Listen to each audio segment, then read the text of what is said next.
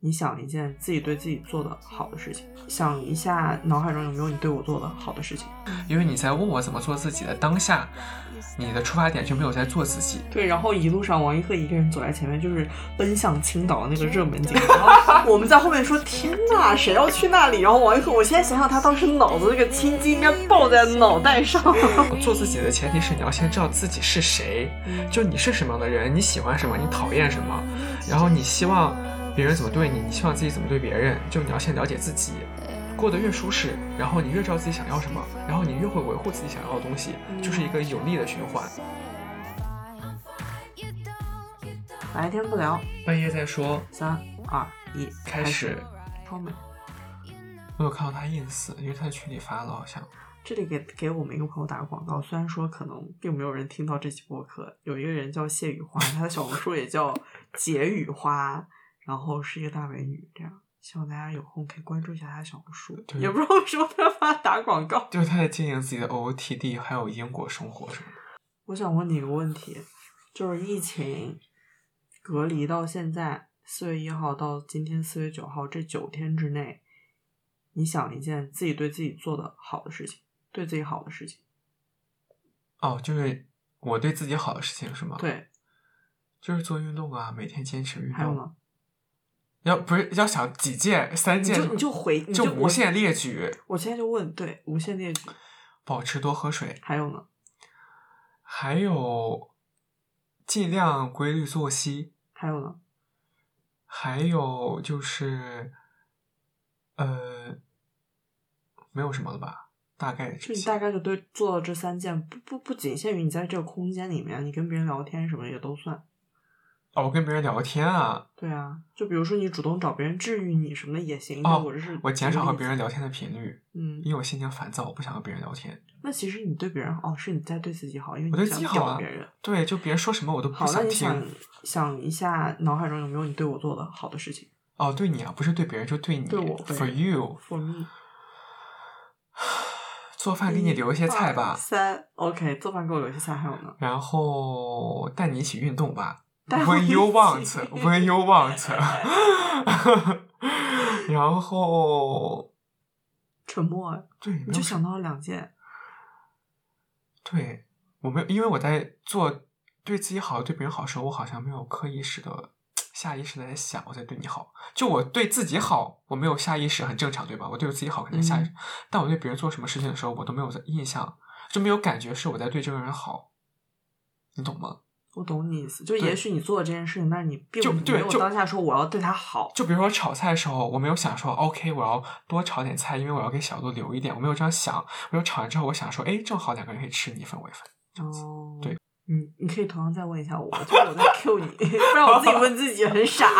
呃，请问在疫情隔离期间，你做的对自己好的事情有哪些？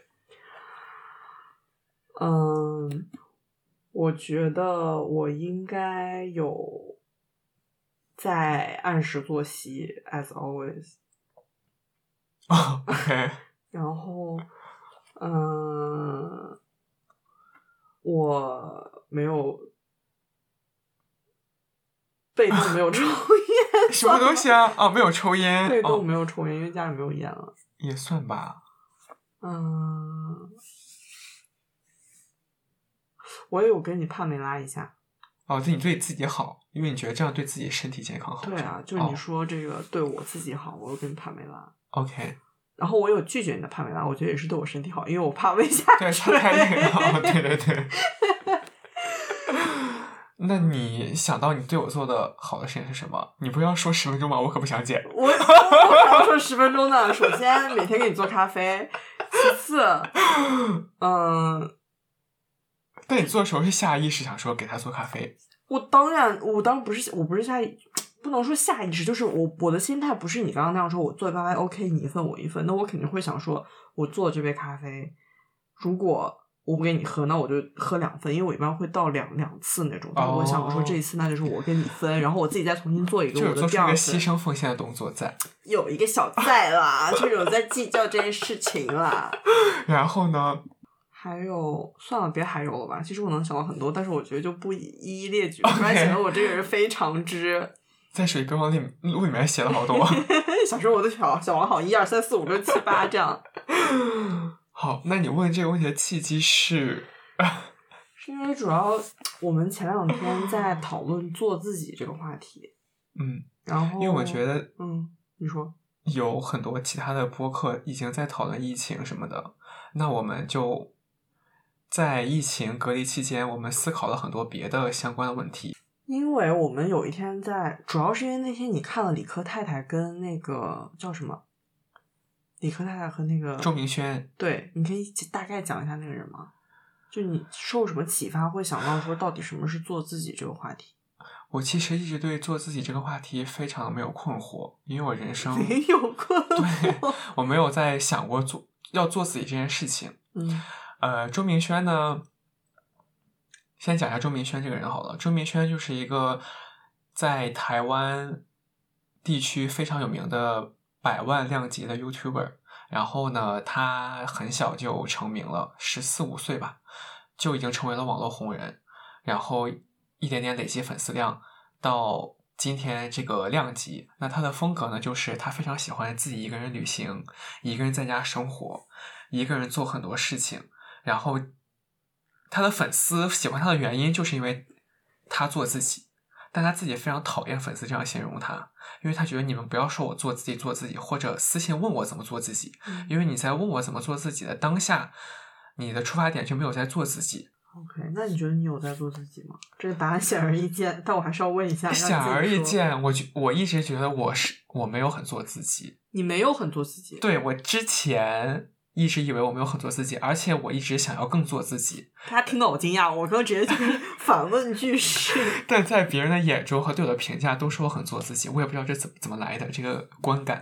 哦，对，是的，确实，因为大家可能不认识小王的人，或者说认识小王的人，会发现他这个人平常非常喜欢放空。哦，就大家通通识的一件事情，当你讲一些。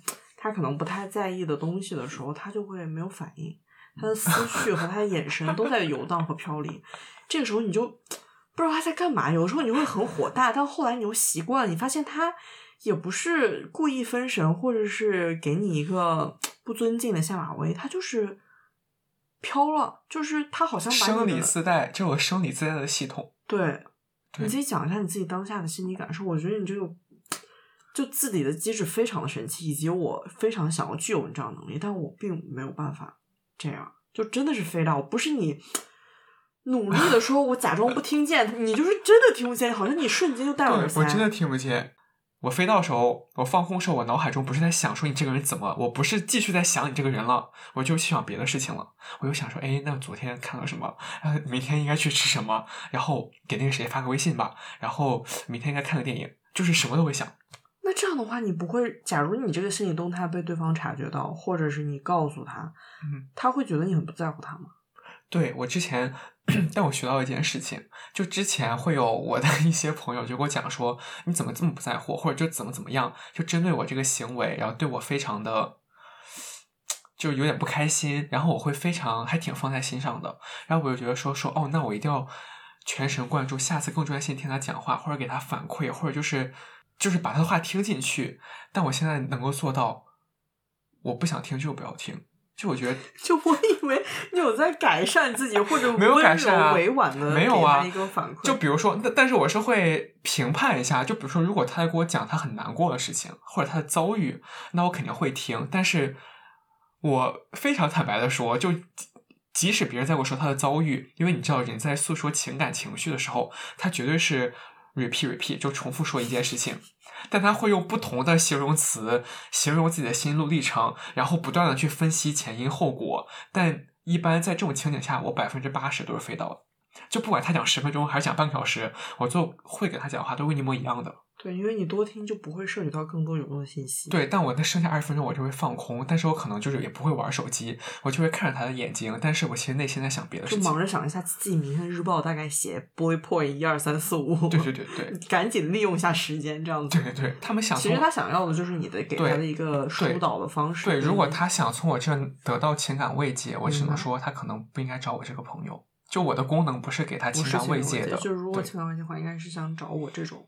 聆听型，或者就是会给他一些感同身受吧，就说我能懂你的情景，但我真的不能懂。你应该是理性上懂，但是感性上懂，对我感性我完全我很少共情得到别人的痛苦。如果这件事情是我没经历过的话，我真的完全感受不到。嗯，所以大家平常就会说你很机车啊。对，但是我现在，但是我很讨厌别人这样说我。一嗯般别人说你很自我，我都会说你不要再这样说了，因为再这样说我就会跟他争吵，对我就会打住他，嗯，因为我非常非常讨厌别人评价我。哦，对，所以机车这个是你的雷点，哇，我触到你的雷点。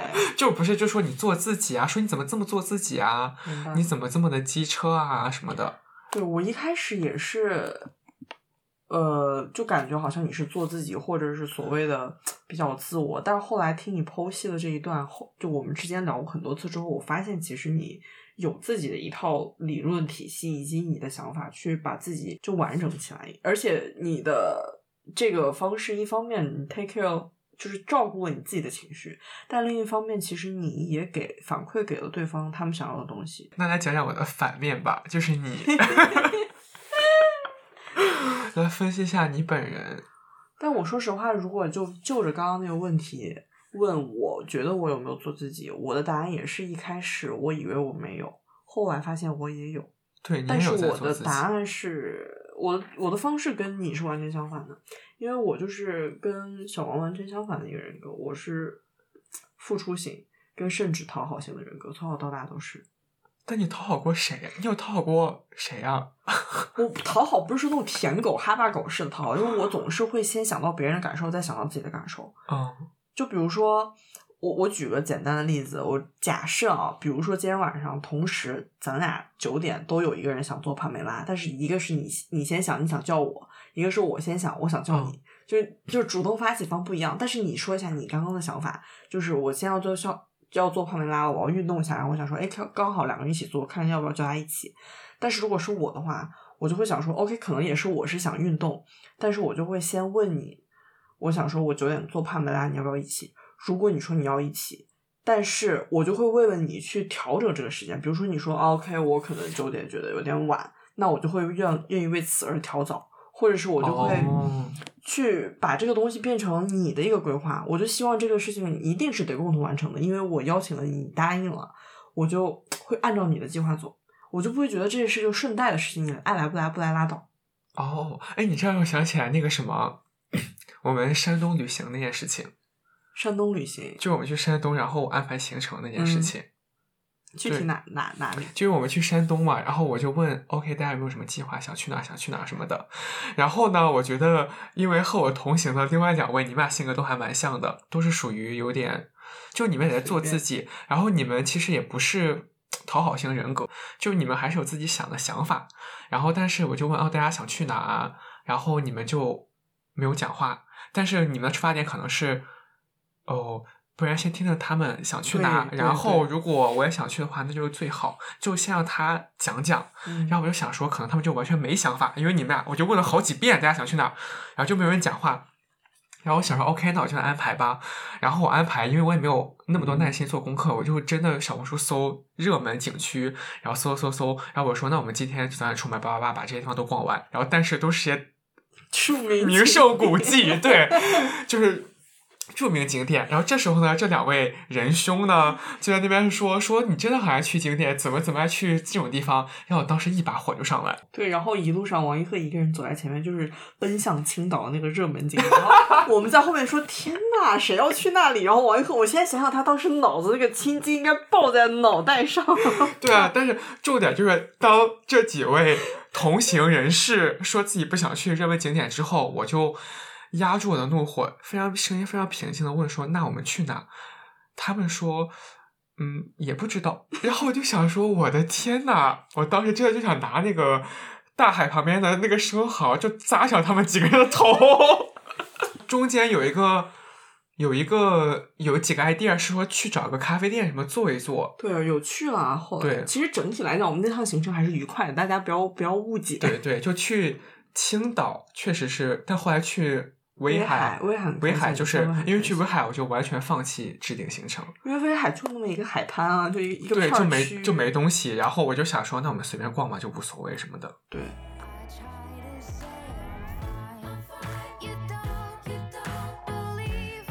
那我现在略有理解，因为我感觉你平常干什么事情，哪怕大家提前会小约一下，或者就开手说等一下干什么，但是到那个点儿的时候，你不太会去 push 就我每次在约个行程的时候，我都会做好准备，就说如果这个人不出现，或者就是这个行程他不能一起来，我自己可以做什么。所以，因为我很没有耐心，就讲白了，我是很没有耐心。就比如说我们约五点，那你可能五点十分还不能出现，或者你就说你要晚一些，我就直接去做另外一件事情了。就我也不会在那地方等你，但我也不想跟你生气，因为我觉得我已经提前做好这个心理准备了，就我就可以马上去做别的事情。所以你这样其实说到底，总还是会有一个那个机制，让你把自己一些不该生气的那些乒乒乓乓东西，这挡在外面。对，其实就是为为了让自己少生气。嗯。但我发现，虽然我是所谓的付出型人格，我总是为别人着想，但其实我也有自己的想法，所以我很容易在为别人妥协的同时，自己在心里生闷气。来举个例子来讲一讲。我没有具体的什么例子，但我时常就是这样。就反正我我不会特别的拒绝别人。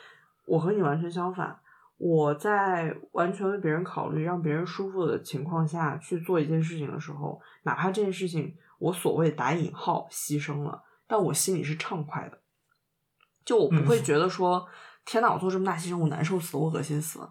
我一方面知道自己在做牺牲，但一方面我会觉得心里很舒坦。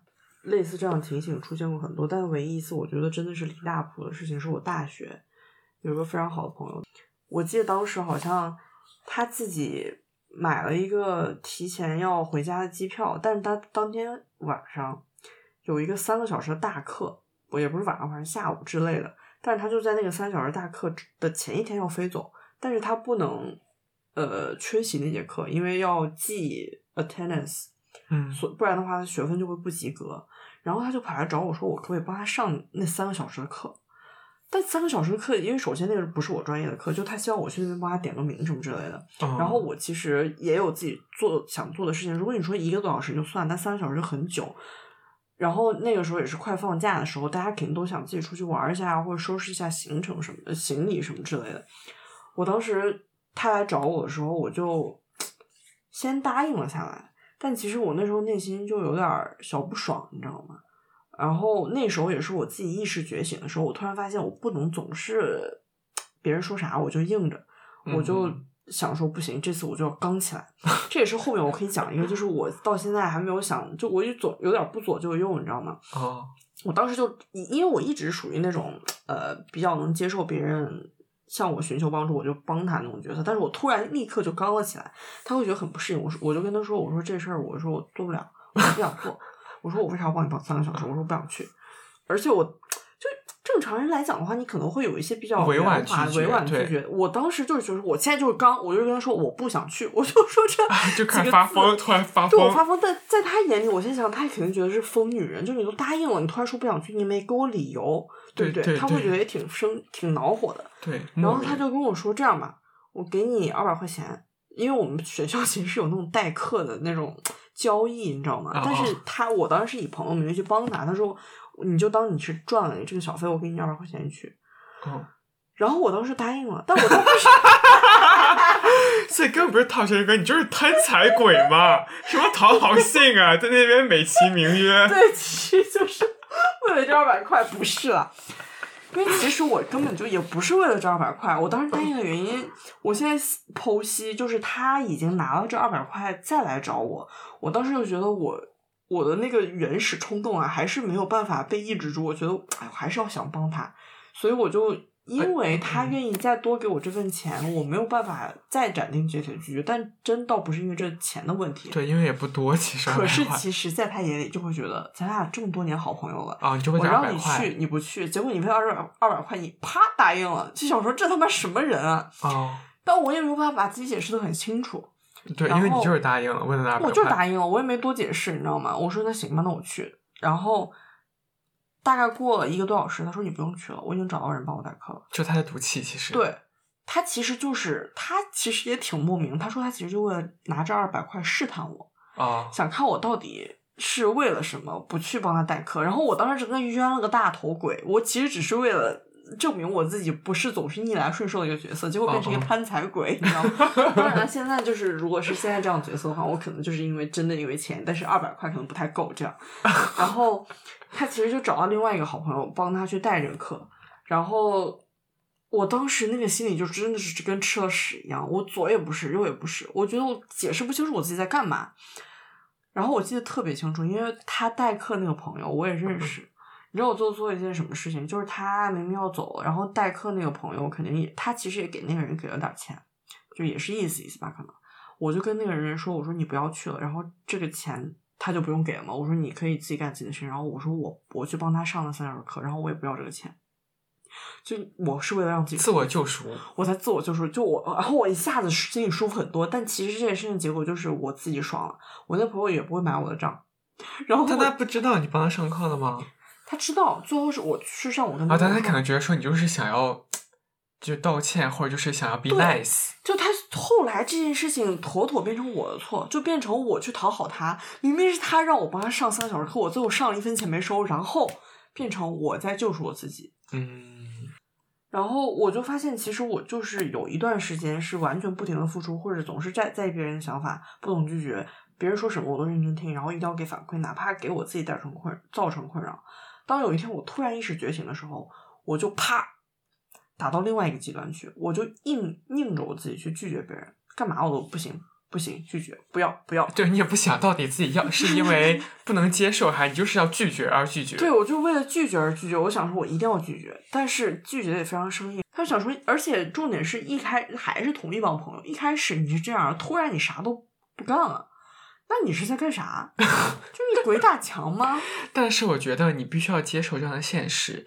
就当你做自己，也不是做自己，就当你想要划清一些界限或者设设立一个底线的时候，你身边绝对会有人给你一些反馈，是说，哎，你怎么会变样子的？嗯，就这这就是我第二个很讨厌的别人对我的评价，嗯就是说，你怎么跟以前不一样了？嗯，因为我觉得，当一个人在跟你讲你怎么跟以前不一样，而且想要拒、想要阻止你，或者想要说服你不要做一个一些改变的时候，我觉得你要分析一下他的出发点是什么。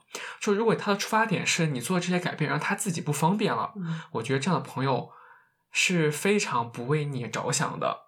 但如果他只是觉得说你这样改变让你自己变得也很奇怪，那我觉得你这样可以去想想。就有些时候，我觉得别人对你说你变了这句话，你真的不要听，或者就是你真的要少听。你真的要想，你首先你做这个改变的出发点是不是为了你自己好？就像你刚才说，你就是有段时间变得特别刚，你什么都拒绝，什么都说不，但其实你是在一个转变的转变期，嗯你想要从这个什么都说不，体验一下这是什么感觉，其实你是在摸索的，嗯你最后会到达一个比较平衡的一个阀值。但是如果身边人很多人跟你说你怎么会这样，怎么怎么样，你怎么莫名其妙，我觉得那些人他们的出发点真的就觉得你让他们不方便了，就你不为他们做事情了。所以我现在就是有些人留在身边，有些人这点卷。就狮子座那个女生现在就在听到就在远处瑟瑟发抖 我。希望他没有听到这一期。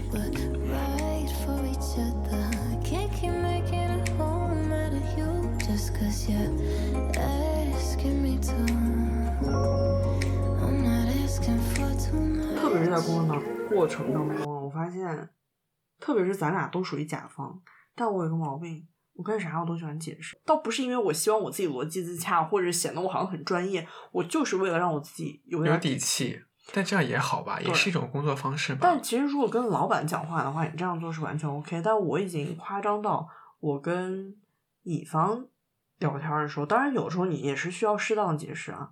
我我就是我真的是包括我做各种的那种呃文档啊之类的东西，我很容易的就是请一二三四五。因为这样的话会更好，就是我会把原因解释得非常清楚。有时候其实你不需要让他知道原因，而且你跟他解释了他有自己的做事逻辑，就你不需要告诉你你的做事我的逻逻辑是什么，就有工作经验的人，一看这个文档就知道自己该填什么、写什么，就不需要听到你的想法。但我就很怕对方就觉得我在反驳他的意见，就特别是工作的时候，这是最没必要的。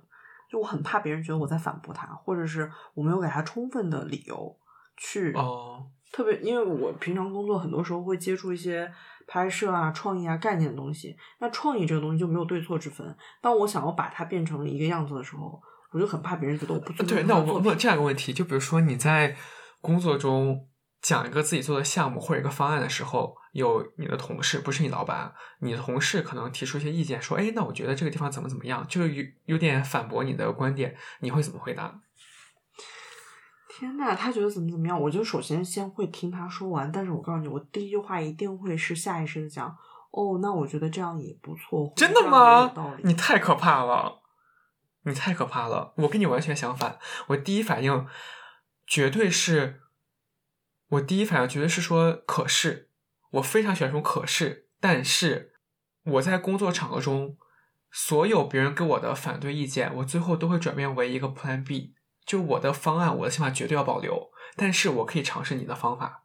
然后我就可以同时两个方法都去尝试，但是我不会让你推翻我自己的观点。我几乎从来没有让别人推翻过我的观点过。天呐，这咱俩就是两个大极端，但我真的很想像你这样，因为我后来发现根本没有有些事情没有对错，就是大家两个主观的想法在碰撞。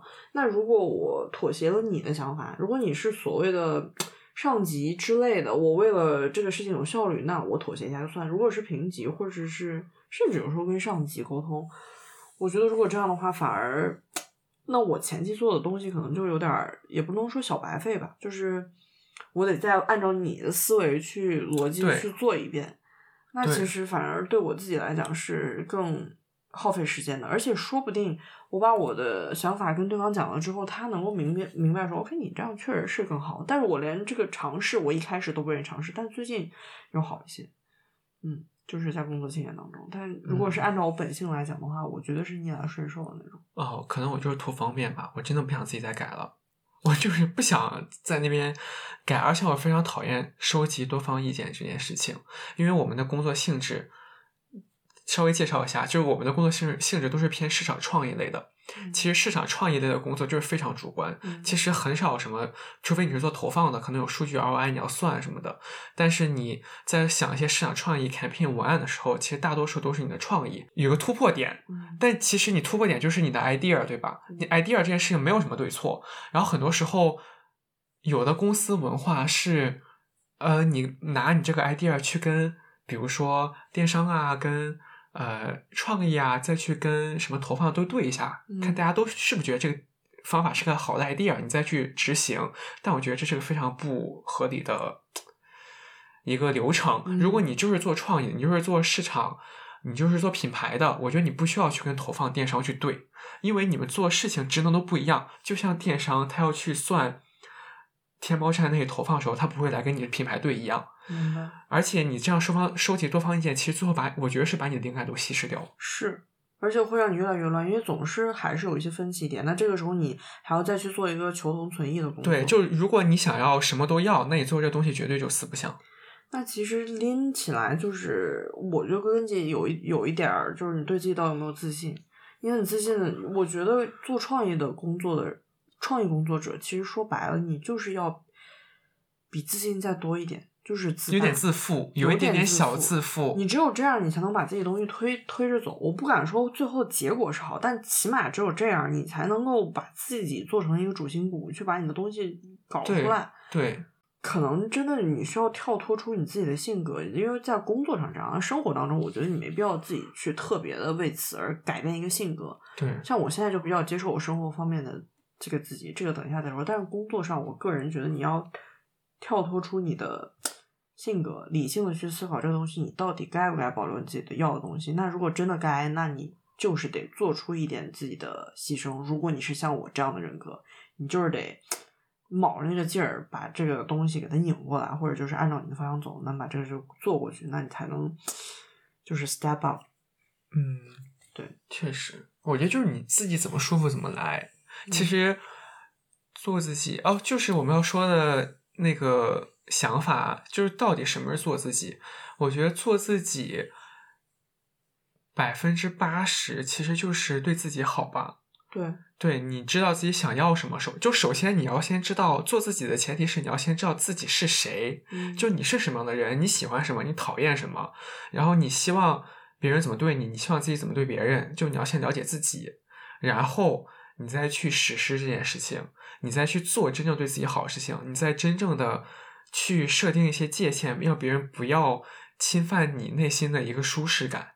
过得越舒适，然后你越知道自己想要什么，然后你越会维护自己想要的东西，就是一个有利的循环。对，我觉得它是一直一直往前走的。你可能在这个中途会改变，比如说你你自己内心有一些变化，然后你对自己的认知也变化了，然后你对别人的要求也变化，所以它就是个循序渐进的过程。对，所以说白了就是，你要以自己的舒适为优先，但是往往每个人的舒适感不一样。像小王，他的舒适感就是我自己先行，我先爽，那我就很舒适。像我的话，我可能真的是别人开心，我很舒适。对，因为你能感受到很敏感对别人的情绪，对所以别人开心你才会开心。对，对，因为我太过于敏感，当别人不开心的时候，我自己是没有办法做到自得其乐的。那这个时候，我个人觉得我做自己就是把大家都照顾的很周全。当然，可能有一些自己的底线的东西不能被侵犯。如果到那一步的话，你可能需要去做一些权衡。但是我还没有到那步，所以大部分时候我还是愿意去让大家都开心，照顾一下别人的情绪的，在生活当中，嗯，这个就是所谓的做自己。我觉得我以后要会说场面话。呃，这个我觉得看情况吧，就就我觉得本在自我和对自己好，这个确实是，但是、但是我在当嗯今社会，你确实要我觉得你在工作场合上的这个，我就比较同意你，你确实应该那么做，因为毕竟我们也共事过，我能感觉到这样的话可能对你会更好。但是生活当中，我觉得你就看情况可以定。因为毕竟我有时候不说，不但不说场面话，而且会说非常可怕的话。